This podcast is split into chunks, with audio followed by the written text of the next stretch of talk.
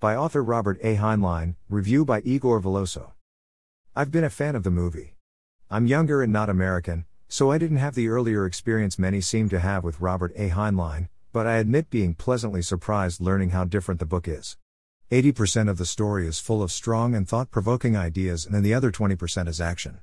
Polar opposite of the movie, which is mostly action and a clear satire of fascism and militarism. I can see why the book was controversial at the time, but reading it now, I actually think there's nothing controversial about it, yet remains bold. If you guys read this and feel familiar, that's because what you've been reading now it's inspired by this very book and consequent ones.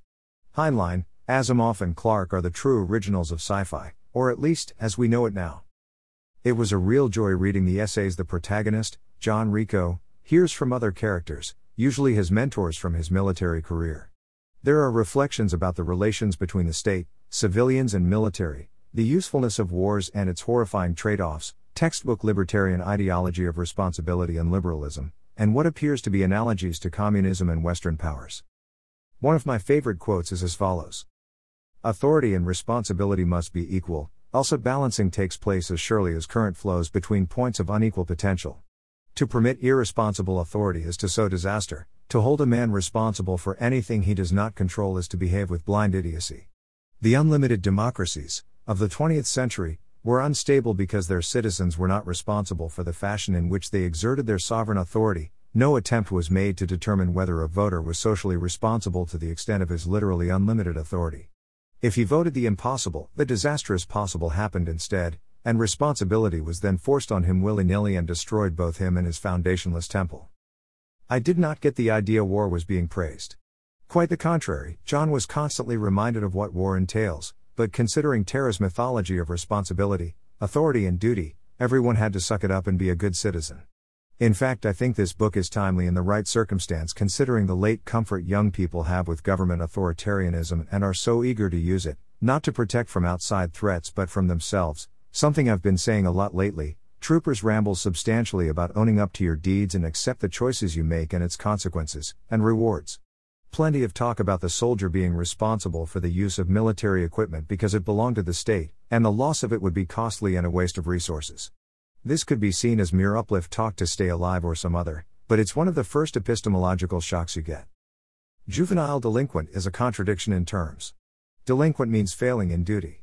But duty is an adult virtue, indeed, a juvenile becomes an adult when, and only when, he acquires a knowledge of duty and embraces it as clear as the self love he was born with.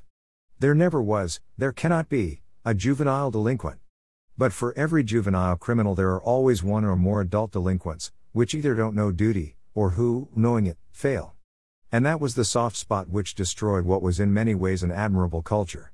The junior hoodlums who roamed their streets were symptoms of a greater sickness, their citizens, all of the counted as such, glorified their mythology of rights, and lost track of their duties. No nation, so constituted, can endure. This reminds me a bit of the New Age religion of victimization, where the victims always blame the system or some specific group in the system, yet we don't even know the full extent of individual responsibility, discipline, and ethic.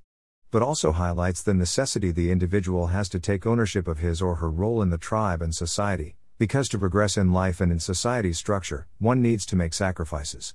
Once the individual sacrifices something to the state, in one way or another, military being the easy way to do it, it is finally considered a full citizen. Honestly, this is not new even in democracies, though it's a concept with millennia. Since ancient times, soldiers who survived campaigns would get more prestige at home, meaning more access to mates and resources. After World War II, soldiers were rewarded with the same things as mentioned, but also had a strong support from the state due to veteran oriented policies. These policies allowed survivors and the hard-working men and women in various industries to flourish and procreate at unprecedented levels. No need for fascism or libertarianism to pass laws approving full citizenship, because we already do that subconsciously every time we select a partner or a white collared worker. Democracies simply allow for ways to rig the system, to the dismay of many. It does suck being a low level green in the system. Terra's regime simply allows for competition to take place and weed out those without resolve. This is just a smell of what you can find in the book.